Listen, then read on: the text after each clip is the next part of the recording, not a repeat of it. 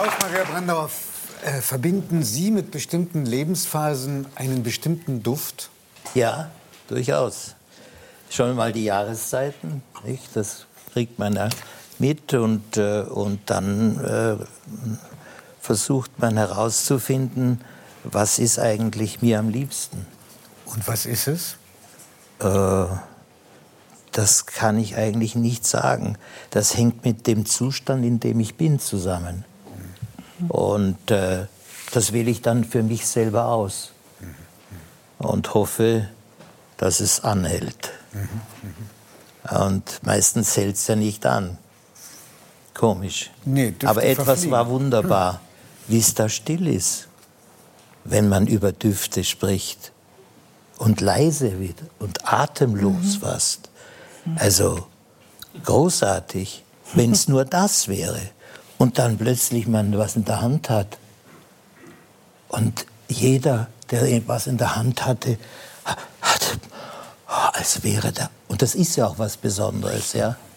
Na, es geht vor Ich allem beneide Sie um das, was Sie machen. Wirklich. Also schönes Kompliment. Es hat was sehr Archaisches. Menschen haben früher mehr gerochen. Wir haben uns das abtrainiert. Wir sind nur noch am Gucken. Wir haben nur noch Devices vor der Nase. Wir sitzen nur am Computer, gucken Fernsehen, alles nur noch Augen. Dabei ist das Riechen eigentlich uns so nah. Was auch fein ist, darüber könnte man auch lang reden, wenn man das nicht braucht, sondern man riecht den anderen. Aber das ist es ja auch. Man, man riecht den anderen und baut dann Vertrauensverhältnis oder eher nicht auf. Beides ist ja denkbar. Ja. Ja. Äh, wo, für was entscheiden wir uns? Das hängt davon ab. Hängt davon ab, ganz genau. Wir freuen uns sehr, dass Sie hier sind. Sollten eigentlich schon im vergangenen Monat hier sein. Dann sind Sie, waren Sie erkältet und sind trotzdem gekommen. Es haben so viele Zuschauerinnen und Zuschauer bedauert. Herzlich willkommen, Klaus-Maria Brandauer. Schön, dass Sie da sind.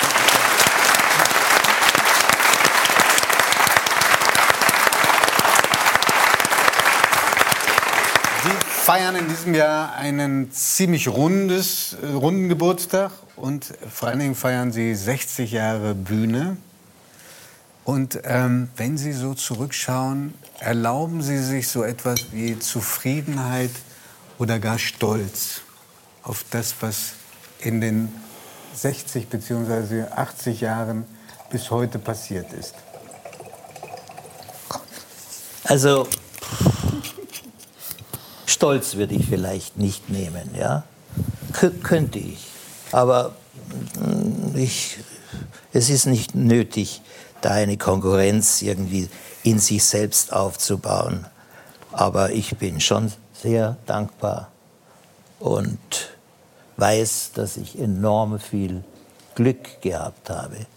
Glück mit meinen Eltern, Glück mit meinen Großeltern, Glück mit äh, den verschiedenen Gegenden, wo ich wo- wohnen durfte. Musste. In, auch musste, ja. In Altaussee in Österreich aufgewachsen und dann gestohlen von meinem Vater und meiner Mutter, nachdem Der aus mein Vater Kriegsgefangenschaft Gefangenschaft zurückkam. so. Ja, aber stolz könnte ich eigentlich nicht sagen. Das, äh, das gefällt mir als Ausdruck nicht, weil äh, da müsste ich äh, wirklich ausholen und all die Leute mich erinnern, die mir äh, meinen Weg, mein Leben geebnet haben, privat und im Beruf. Das ist nicht zu trennen von gewissen Erfolgen, die man im Leben erzielt hat. Das meinen Sie wahrscheinlich. Ja, oh, natürlich freut man sich am Anfang ungeheuer über jeden Erfolg und äh, es könnte auch passiert sein, das ein oder andere Mal, dass man das so selbstverständlich hinnimmt, weil man Glück hat und dann ist der größten Wahnsinn der ständige Gast. Und es ist sehr, sehr notwendig, dass einem diesen größten Wahnsinn jemand ausredet. Oder man möglichst selber drauf kommt, dass es bei sehr Ihnen- viele Köche dahinter sind. War es bei Ihnen mehr ein Ausreden oder war es mehr, dass Sie selber gemerkt hat, wenn Sie mal gemerkt haben, wenn Sie mal abgehoben haben, sind? als ich ja meinen größten Erfolg in meinem Leben hatte, als ähm, äh, bei einer Schüleraufführung als Strubbelpeter, da wurde dann gesagt zu meinem Vater, der wird einmal ein Schauspieler. Ein toller Schauspieler von der Frau Buchmüller. Die haben wir sehr gern gehabt, weil sie eine sehr schöne Figur hatte und haben sie sehr geliebt. Aber mein Vater, der dabei stand, sagt, langsam, langsam. Und irgendwie habe ich da bemerkt, äh, äh, der sorgt sich irgendwie oder, oder, oder möchte was bremsen. Und äh, das war sehr gut. Er hat auch gebremst ordentlich. Ich wollte immer irgendwie Laienspielgruppen gründen und einmal hat uns die französische Armee, die abgezogen ist da im Schwarzwald, ich hatte ja unglaublich viele Wohnsitze. Ja. Denn mein Vater hat mich eigentlich gestohlen im 48er Jahr, indem er da aus dem aus der Gefangenschaft zurückkam.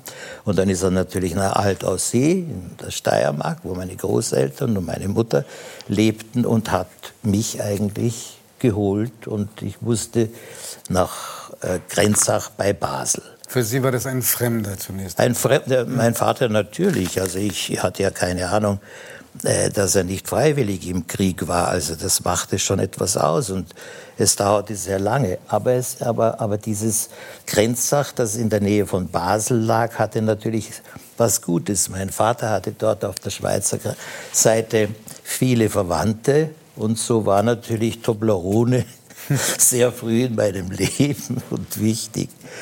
Ja. Ein Duft, den Sie mochten. Ein Duft, den ich mochte, ja.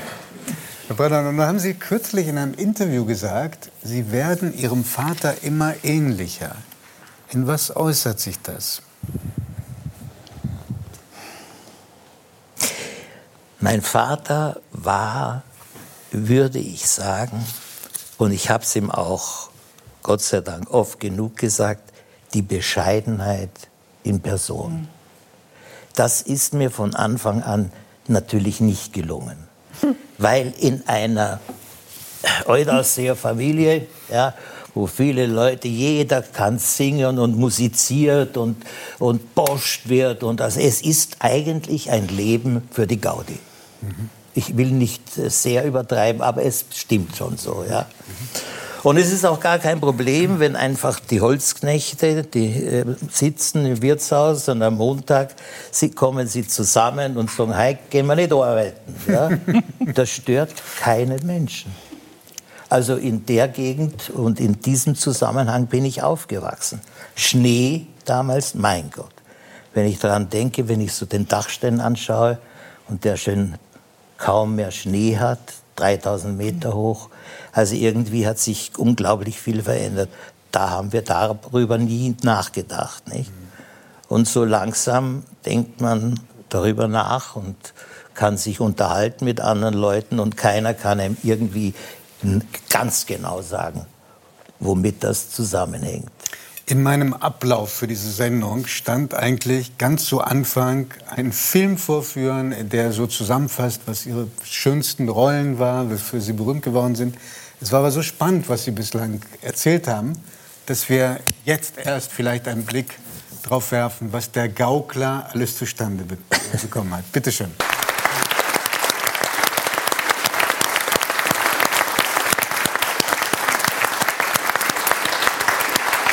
Diese natürlich sehr willkürlich äh, zusammengestellten Ausschnitte sehen, langweilt Sie das oder berührt Sie das, bewegt Sie das?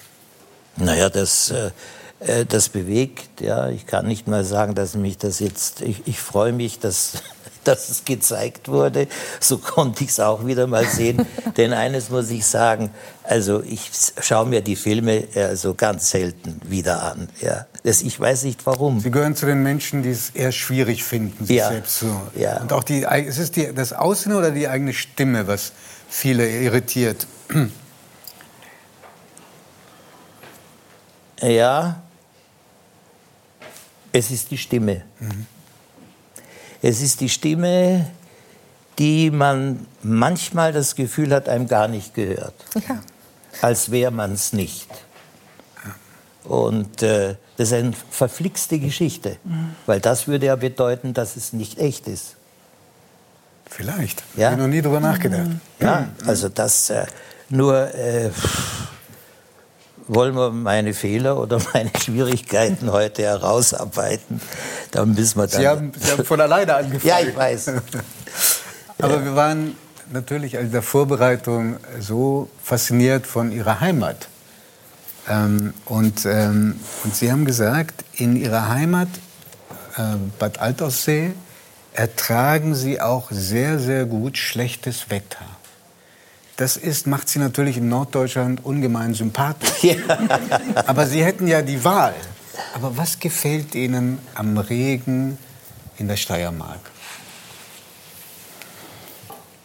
Das ist eine Kombination, weil dieser Regen fällt ja auf Bäume, auf Gräser. Äh, es gibt auch einen Regen, der in den Schnee fällt. Ja?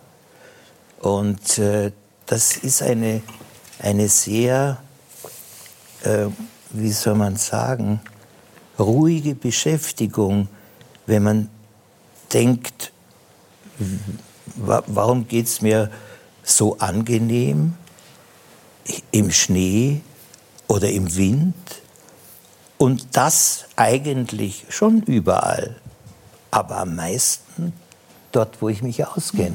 Loser, Drieselwand, um Decken gehen, beim alten See. Also, und, aber das war schon immer so, als auch als kleiner Bub. Und deshalb bin ich so äh, gerne in Altaussee und habe dort nach wie vor eigentlich meinen Hauptwohnsitz, von dem ich halt aufbreche seit vielen Jahrzehnten immer wieder dorthin, wo es mir auch gut gefällt. Dorothee Röhrig kennt die Gegend gut.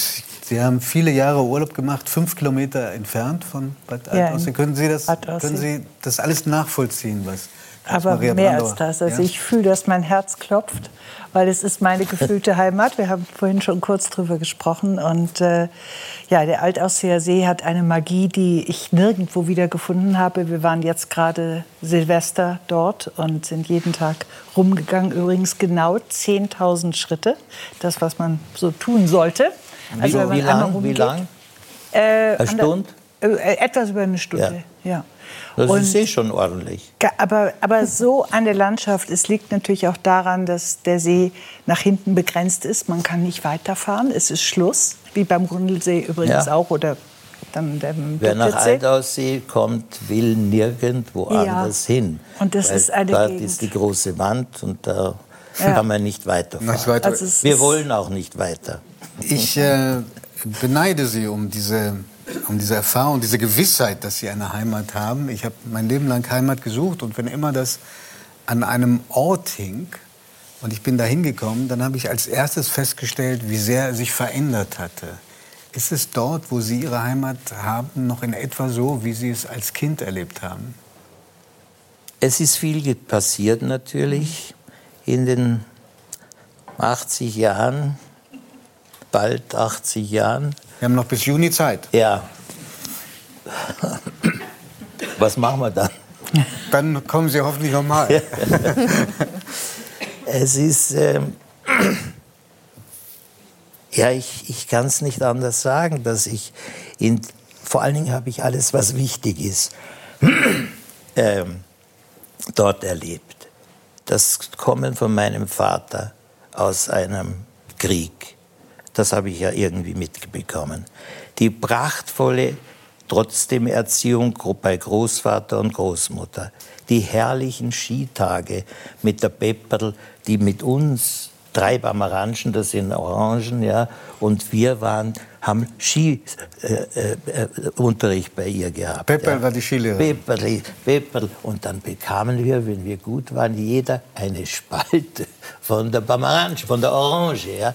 Das waren natürlich wunderbare äh, und das äh, Augenblicke und das Klein, das Kleine an dieser Sache ja, und die Selbstverständlichkeit war das, was mir, was mir dort äh, bei, nicht, sondern irgendwie zugeflogen ist oder beigebracht wurde.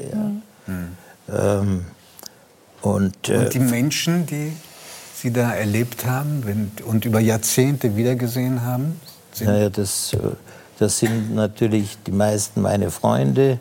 Mhm. Äh, natürlich gibt es auch ein paar, mit denen man furchtbar gestritten hat. Aber Wird man da milder mit den Jahren und vergisst ja, das? ist doch vollkommen wurscht, weil wir streiten uns und dann sagen wir, sagen wir wieder gut. Ja. Okay. Und die Sache ist eigentlich erledigt. Ist ein bisschen einfältig, aber es funktioniert. Ja. Und außerdem, äh, äh, meine Frauen, wenn ich das so sagen, auch muss, äh, Karin, meine erste Frau, die ich mit zwölf Jahren gebeten habe, mich zu heiraten. Das ging das nicht. Das ging ja auch relativ schnell. Ja, ja. Und äh, das ging nicht. Das war sehr, sehr kompliziert, weil plötzlich, da war ich bereits auf der Schauspielschule, war ein Anruf und dann war der Anruf, du, wir kriegen ein Kind. Und da bin ich zum Rektor der Universität, dort Musikuniversität in Stuttgart, zum Hermann Reuter, der ein fabelhafter Mann war. Und ich habe gesagt, äh, ich muss äh, ein paar Wochen weg. Ich, äh, ich, äh, wir bekommen, meine Freundin hat angerufen, wir bekommen ein Kind. Ja, da müssen Sie fahren. Fahren Sie sofort heim.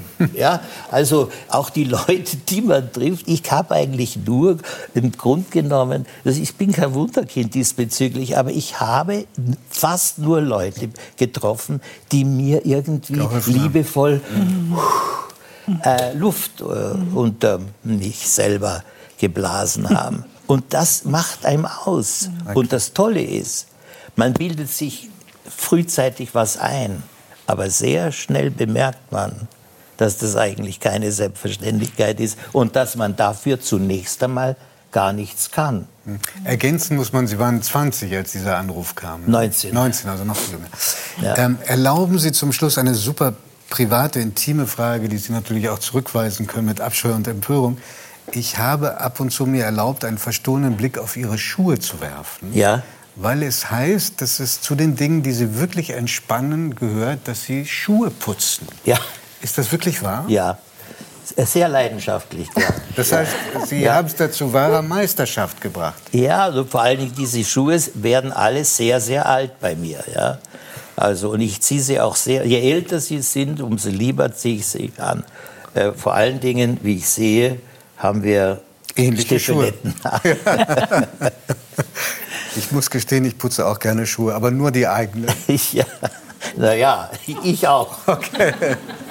Herr Brandauer, Sie haben vorhin gesagt, es sei so faszinierend gewesen, zu, mitzukriegen, dass als es um die Düfte ging, ähm, dass alle so still waren.